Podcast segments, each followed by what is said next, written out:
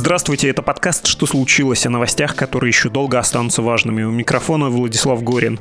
Что вы скажете, если увидите в центре города антропоморфную фигуру с фотоснимком Владимира Путина вместо лица и стилистически небезупречной надписью «Военный преступник Пыня ВВ»? Ну, наверное, скажете, что это какой-то вычурный политический акционизм. И будете неправы. На самом деле это дело особой важности, которое должны расследовать одновременно Следственный комитет, ФСБ и МВД. А еще такая кукла может значить два года реального срока в колонии тому, кто ее создал. Сегодня в выпуске будет история из Перми, которую одни СМИ называют делом о манекене Путина, а другие делом о чучеле Путина.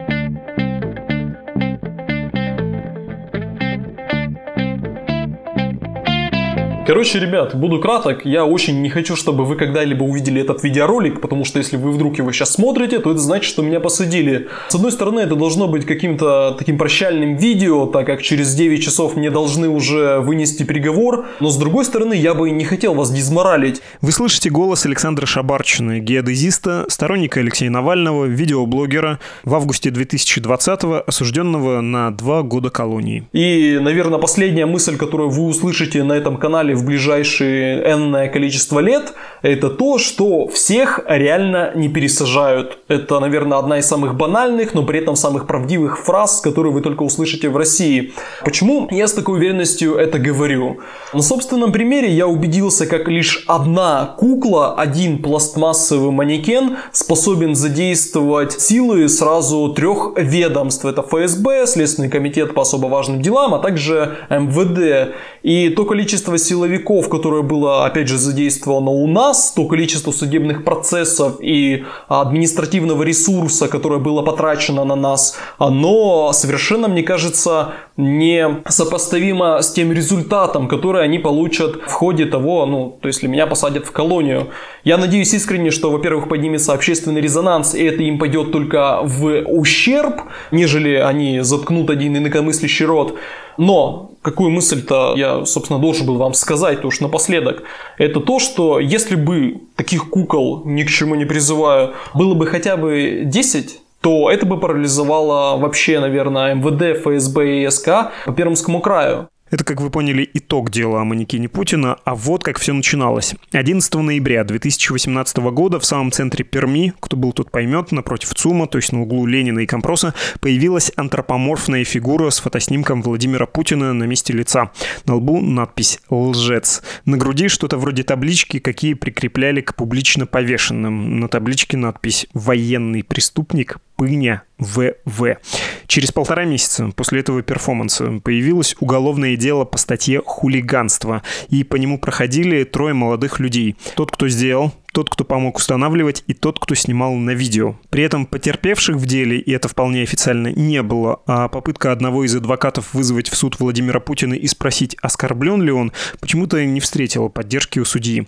Вот как на своем канале в начале 2020 года описывал стартовавший процесс Александр Шабарчин. Это его, напомню, потом осудили на два года. Привет, ребят! Мы, наверное, уже давно должны были вам про это рассказать, но почему-то вот рассказываем только сейчас. Как вы знаете, сейчас в России идет своеобразная волна политических процессов, связанных с московским делом, делом сети, там, с делом ФБК, ну и многих других. И вообще неудивительно, что товарищи в погонах добрались и до нас. Сейчас мы являемся фигурантами уголовного дела, и мы молчали про это больше года, находясь все это время под следствием. Но не так давно нам предъявили обвинения, и сейчас дело будет отправлено в суд, где нам грозит до 7 лет колонии. И в чем же нас обвиняют?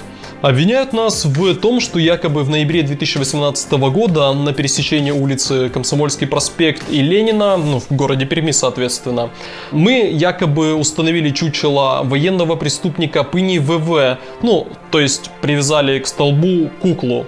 И сейчас из-за этого нам грозит, как я уже говорил, до 7 лет колонии по 213 статье второй части УК РФ. Собственно, по этой же, кстати, статье судили и участниц группы Pussy Riot, которые станцевали в храме Христа Спасителя. Всего нас три обвиняемых. Собственно, я, Шибарчин Александр Александрович, Данила Павлович Васильев, более известный как рядовой Ремарченко. Спасите, спасите! И пресс-секретарь либертарианской партии Перми Эткин Александр Сергеевич. Мы всегда топили за мирный протест, выражая свое недовольство творчеством. Нашими инструментами были юмор, сатира и ирония, но по всей видимости сейчас это тоже стало под запретом.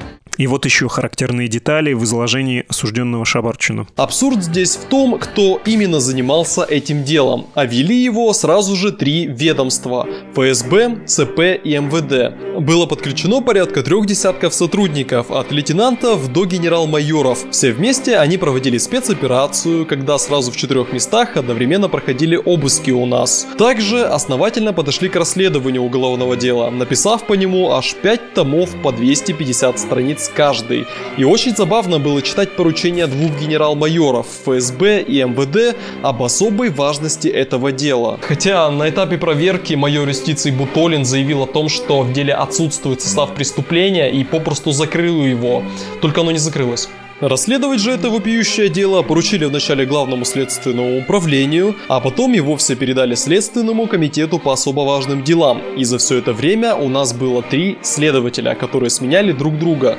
К слову, ни один из них не знал, что с нами делать, так как расследуют они обычно особо тяжкие преступления. То есть там расчлененка, ловля педофилов, какие-то громкие коррупционные дела. И потом к ним приводят трех покемонов, которые якобы привязали какой-то манекен к столбу. В ходе расследования двое следователей признавали признавались, что не видят состава преступления. Максимум, что это могло быть, это административка. Административки покемоном, как вы понимаете, не вышло. Суд приговорил Данила Васильева к одному году условно. Александра Эткина оправдал. А про Александра Шабарчина я уже несколько раз говорил. Да, два года колонии. И тут можно было бы сказать, непонятно за что два года. Ну, вообще-то понятно, за что ему дали реальный срок. И слово «понятно» я тут использую не в значении «оправданно», а в значении «в этом есть логика», хотя она не общечеловеческая функции, а административные, если точнее служебные. Речь ведь о силовых ведомствах и их поведенческом сценарии. Сейчас объясню, но для этого потребуется рассказать о самом осужденном Шабарчине. Александру сейчас 23 года, он живет, ну или точнее жил до приговора в Перми, надеюсь, будет жить в Перми. Родился в Верещагино. Это такой небольшой тысяч на 20 населения, маленький райцентр к северу от Перми. Я там был, по-своему обаятельное место, и названо, кстати, в честь художника Василия Верещагина, того самого, который апофеоз войны. Не особенно трогательно, что у верещагинцев по этому поводу есть шутка. Они говорят, что вот Верещагиным наш город назвали только из-за того, что у него здесь сломалось колесо телеги, и он задержался здесь на несколько часов. Так это вот городская легенда, это чистое искажение истории. На самом деле сломалось не колесо телеги, а колесо железнодорожного вагона. Это же Трансип, и Верещагин ехал на русско-японскую войну, где потом и погиб. Но я отвлекаюсь. Александр Шабарчин из Верещагина, и он отучился в Пермском нефтяном колледже, а потом работал по специальности. И вот, как он говорил сам про себя в интервью «Новой газете», я процитирую. «Алкоголь я не пью вообще. Это принцип. Мне не нравится состояние опьянения, когда я не могу контролировать свое сознание. И не курю, кальян разве что. Работаю, хожу в спортзал и снимаю видео. Наверное, я политический уличный акционист-видеохудожник. Вот эти последние слова про видеохудожника, это имеется в виду YouTube-канал под названием «Проект Гроза». Там Шабарчин размещал, во-первых, публицистику по жанру, что-то типа того, что мы с вами уже слышали, монолог на заданную тему. А во-вторых, у него там были ролики с политическими перформансами. Например, такими. И я сейчас опишу самый популярный ролик на канале «Проект Гроза» «Посигналь, если против Путина». Вот именно эти слова написаны на плакате, который держит Шабарчин и показывает, э, стоя на такой демисезонно-слякотной обочине проезжающим автомобилем. Ну и, соответственно, если водитель против президента, он, конечно, бибикает, хотя из одного автомобиля кто-то прокричал «Мы за Путина». У ролика под 5 миллионов просмотров, и это видео 2018 года. Другое популярное видео, тоже акционистское, около 700 тысяч просмотров, тоже 2018 год, называется «Плюшевый бунт». Там Александр усаживает игрушечного медведя где-нибудь на Пермской улице и потом фиксирует реакцию прохожих на то, что в лапах медведь держит плакат со словами «Путин вор». Тут почему-то хочется, как в рекламе банков, сказать, что это оценочные суждения плюшевого медведя из ролика YouTube-канала «Проект Гроза». Мнение редакции может не совпадать с мнением пермского плюшевого медведя, не оферта. Ну, шутки в сторону. Об общественной деятельности Шабарчина говорит пермский ученый, кандидат политологии Всеволод Бедерсон. Александр Шабарчин не мой герой. То есть я такую политику не очень понимаю, очень люблю, и не фанат его художественного, скажем, вкуса. Но его право на политическое высказывание, оно, конечно, более священно, чем мое непринятие. И многие так в комитете, надо сказать. И, может быть, даже большая часть членов комитета, она возмущена именно политическим приговором молодому человеку и реальным сроком за это. С Всеволодом Бедерсоном мы еще обстоятельно поговорим, и я объясню, почему именно он наш собеседник сегодня, а также, что это за комитет, который Всеволод упоминает.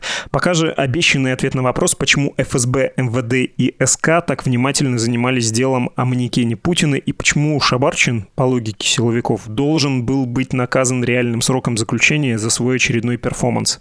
Ответ такой, да вот потому и должен был быть наказан, потому что снимал эти ролики и вел политическую деятельность, а еще был сторонником Навального. С высокой степенью вероятности можно утверждать, что внимание политического сыска Шабарчин впервые привлек в 2017 году. Он тогда стал организатором митинга «Он вам не Димон» в Перми. И как Александр вспоминал сам, он зашел во ВКонтакте, не нашел группу акций в своем городе и сам ее создал.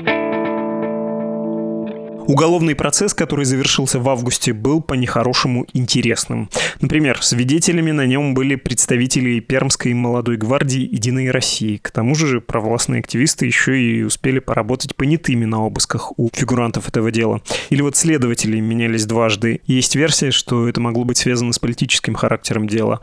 Но самым странным, что было во всем этом деле, была экспертиза. Точнее, их было две, и я имею в виду вторую, которая носила явно обвинительный характер и которая легла легла в основу приговора судьи. Про экспертизу мы сейчас поговорим с политологом Всеволодом Бедерсоном, но давайте все-таки я объясню, забегая немного вперед, почему мы именно с ним это обсуждаем. Не потому, что он политическую науку изучает, а процесс политический. Нет, Всеволод состоит в Комитете за свободу мнений. Это общественная гражданская структура, которая была создана в Перми после приговора Шабарчину. А еще, по совпадению, который, в общем, нормальный для небольшой, чуть меньше миллиона Перми, жена Всеволода, Ольга Бедерсон, была в числе адвокатов по делу куклы Путина.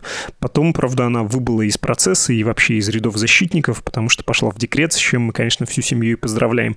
Ну так вот, об экспертизе на суде, говорит молодой отец, крайне внимательный лично и в общественном смысле заинтересованный наблюдатель Всеволод Бедерсон. То, что людей мобилизовало и возмутило, и в том числе часть членов комитета, это знаменитая экспертиза в деле, которую делали коллеги по Пермскому университету, психологи, филологи и э, юристы, она прекрасна в своем ужасе, потому что именно она и позволила суду вынести это решение, и именно в ней аргументируется, ну, как они считают, что они аргументируют то, что это дело могло оскорбить как раз сторонников Путина и его политики. Локомотивом всего этого процесса, как мы сейчас понимаем, является Лина Зарипова, психолог, которая была неформальным таким руководителем всей этой экспертной группы. Всего в экспертной группе раз, два, три, четыре, пять человек. Три психолога, филолог, лингвист и юрист. Все началось с того, что сами эксперты решили вписать в экспертную группу юриста, потому что следователь заказывал экспертизу психолого-лингвистическую. Вообще редкость, когда заказывают юридическую экспертизу, потому что суд эксперт главный юридический, да, зачем юридическая экспертиза. Но они добавили юриста, видимо, с целью больше обоснованности с этой стороны правовой. И вот Зарипова была локомотивом этого процесса. Как мы понимаем, как рассказывают адвокаты, что в суде их об этом спрашивали, эксперты все писали свои части отдельно. А потом Зарипова их объединяла, сшивала в единый текст. И как мы видим, и как это стало понятно после опроса, или как это называется, в общем, когда свидетели, эксперты выступали в суде, что часть, там идет предложение, абзац, там начинается оно словами одного эксперта, продолжается другим экспертом, потом третий эксперт, потом снова второй, потом снова первый. То есть это как, ну, если бы это не было так грустно, было бы смешно, как письмо из Простоквашина в прямом смысле слова. То есть вот такой Франкенштейн. Текст Франкенштейн, сшитый из разных кусков. Именно поэтому эксперт Мишланов, лингвист, филолог, он в суде выступил отчасти даже противоречия тому, что есть в экспертизе. В случае он не обнаружил оскорбление группы, он сказал, что там потенциально есть оскорбление Путина, но так об этом нужно тогда спрашивать Путина, да, и группы оскорблены этим действием быть не могут.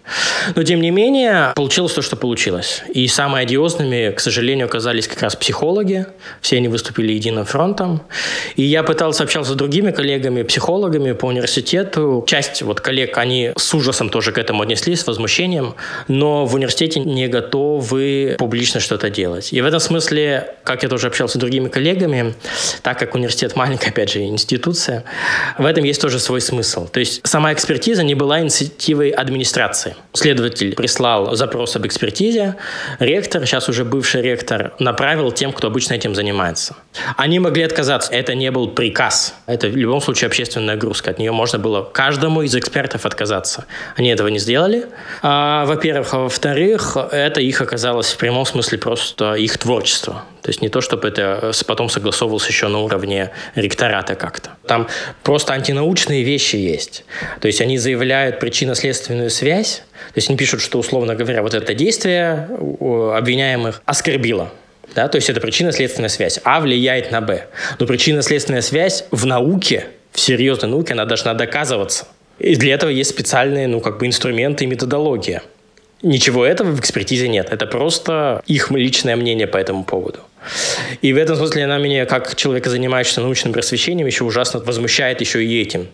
То, что она, ее можно назвать антинаучной в каком-то смысле. Тот приговор, который вынес суд, он жуткий не только потому, что молодой э, человек получил два года реального срока, и, может быть, даже не потому, что он получил два года реального срока за политическое высказывание, а потому что в качестве мотивации, аргументации суд объясняет, что его действия оскорбили всех тех, кто ассоциирует себя с Путиным и политикой Владимира Путина. Там еще в приговоре есть забавная формулировка про то, что искренне связывают себя с президентом России Путиным и политикой, которую он проводит. То есть это в прямом смысле слова политический приговор. В продолжение про процесс и про экспертизу. Цитата из сообщения, написанного Анастасией Шардаковой, которая была в процессе адвокатом Александра Эткина. Его оправдали.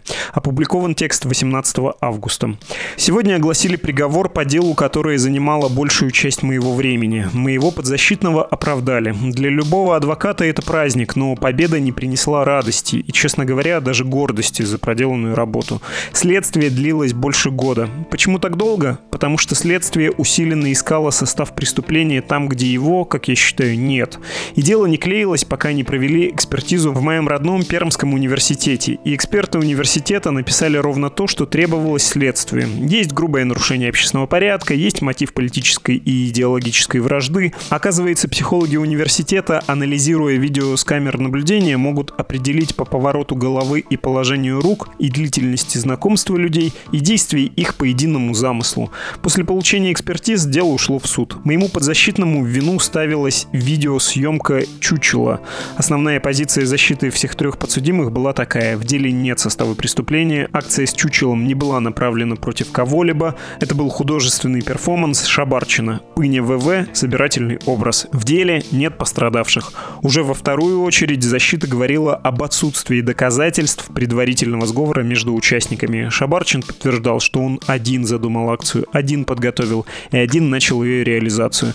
Целью являлось привлечение внимания к политической ситуации в стране, в том числе к несменяемости власти. Суд оправдал моего подзащитного, случайная видеосъемка преступлением не является. Васильев, который привязал чучело к столбу, получил год условно, а вот Шабарчин получил два года колонии. Два года за чучело с лицом, похожим на Путина. Два года за политический акционизм. Этой мысли тесно в моей голове. Почему молодой парень, который никому не принес вреда, должен отбыть два года в колонии за привязанное чучело. За масленицу же не сажают, а ее даже сжигают. Из-за мнения, что власть должна быть сменяемой. Конец цитаты. Уже сказано, но важно повторить или подтвердить насчет политического характера процесса и особого интереса к нему со стороны одной могущественной спецслужбы. Всеволод Бедерсон говорит. Как рассказывают вовлеченные с юридической стороны, что локомотивом является ФСБ, видимо, все-таки местная, как можно судить, их раздражал сам Александр Шабарчин. Он вел канал на Ютубе на федеральных масштабах незаметный, потому что там сотни тысяч подписчиков. Его видео набирали несколько тысяч просмотров, десятков тысяч просмотров. Но для региона, видимо, это как-то было показательно. Ну, он был такой острый, местами на грани чего-то. И поэтому, да, это драйвером процесса было ФСБ. Поскольку еще здесь можно свидетельствовать косвенно, об этом говорит то, что первый следователь по делу, это любопытная история, он максимально максимально пытался затягивать процесс. Вот как раз когда у меня жена Ольга Бедерсон, она была в деле, была адвокатом Шеврачина, они сами, адвокаты, звонили следователю первому и спрашивали, как у нас идет дело. Он говорил, что да не переживайте, в общем, я оттягиваю, какие-то следственные действия веду, типа не беспокойтесь, не торопитесь, все под контролем. В итоге на него давили тоже его начальники, но он максимально затягивал следственные действия, затягивал их настолько, что вот те, кому они потом перешли под Новый год, вот 19 на 20, они не могли уже больше продлять дело, и надо было его закрывать, либо уже передавать там в прокуратуру, в суд. И, соответственно, они мобилизовались, и адвокатам было дано, по-моему, 5 дней, что ли, на то, чтобы знакомиться с делом. То есть настолько было затянуто. Насколько я понимаю, по их внутренним правилам, сколько может идти следственное действие, чтобы можно было его списать как то, что ничего не выявлено. Давайте расскажу о реакции местных на свой пермский аналог не то дело Пусирает, не то дело Руслана Соколовского, не то дело Егора Жукова. Когда процесс о манекене Путина начался, пермяки со всей характерной для них эмоциональностью солидарно в едином порыве его проигнорировали. За редким, конечно, исключением. И это сработало на руку следователям и обвинению. Политолог Всеволод Бедерсон в менее язвительном ключе об этом же. Думали, конечно, про условный, да. И в этом смысле не сказать, что суд не оправдал надежд, потому что один из участников условный срок получил. Да, мне кажется, именно потому, что никто не ожидал, что вот так это будет. Мы тут в Фермет обсуждали, что мне кажется, что те, кто по условной своей общественной политической обязанности должны были раскачивать и нагнетать медиа среду, привлекать внимание, ну, плохо справились с этой задачей. То есть, мне кажется, местные политики и общественники должны эти было делать в том числе раньше, чем начали сейчас. Есть и обнадеживающие новости. Кое-что изменилось после приговора, который многих в Перми не неприятно поразил. Все-таки два года лишения свободы за оппозиционный активизм, ну или вот за то самое чучело, это вещь исключительная в любой части России, уж тем более в Перми. Она непривычна к политическим процессам. Местные ученые, общественники и интеллектуалы, простите, не знаю, каким словом, кроме слова интеллектуал, определить, к примеру, владельца книжного магазина, так вот, они создали комитет за свободу мнений. Я его уже упоминал сегодня. Участник этого комитета как раз Всеволод Бедерсон. Слушаем. Комитет достаточно стихийно образовался практически на ступеньках Ленинского районного суда Перми, когда пришли поддержать участников дела. Там до сотни человек собралось, и несколько из них выдвинули идею, что нужно что-то такое создать. Создалась маленькая инициативная группа, которая вот предложила разным людям. Идея как раз была в том, чтобы пытаться объединить вокруг этого не только общественников профессиональных, которые ожидаемо могут туда войти, но и более широкий круг в целом обеспокоенных и озабоченных озабоченных, озадаченных и возмущенных приговором по делу куклы Путина и приговором Александру Шебрачину.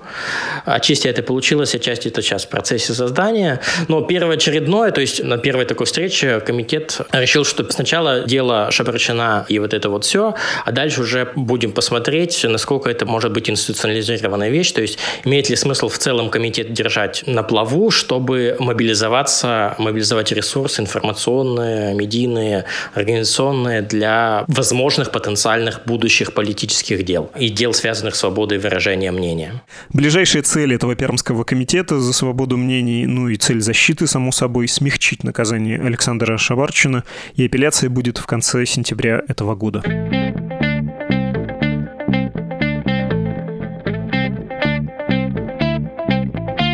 Это был подкаст «Что случилось?» о новостях, которые еще долго останутся важными. В предыдущем выпуске мы говорили о том, как легко силовики могут отправить гражданина в психдиспансер без медицинских показаний. Мы там вспоминали и шамана Габышева, и более свежие, и более старые истории из новейшего времени. Слушайте «Что случилось?» и другие подкасты «Медузы» лучше всего на нашем сайте или в мобильном приложении. Хотя можете найти площадку удобную лично вам. Мы выкладываем эпизоды на всех основных платформах для подкастов, включая Apple Podcasts, Google Podcasts, Spotify, CastBox, Яндекс.Музыку и YouTube. Ваши пожелания и предложения ждем на почту. Адрес подкаст собакамедуза.io и в Telegram. Медуза loves you. До свидания.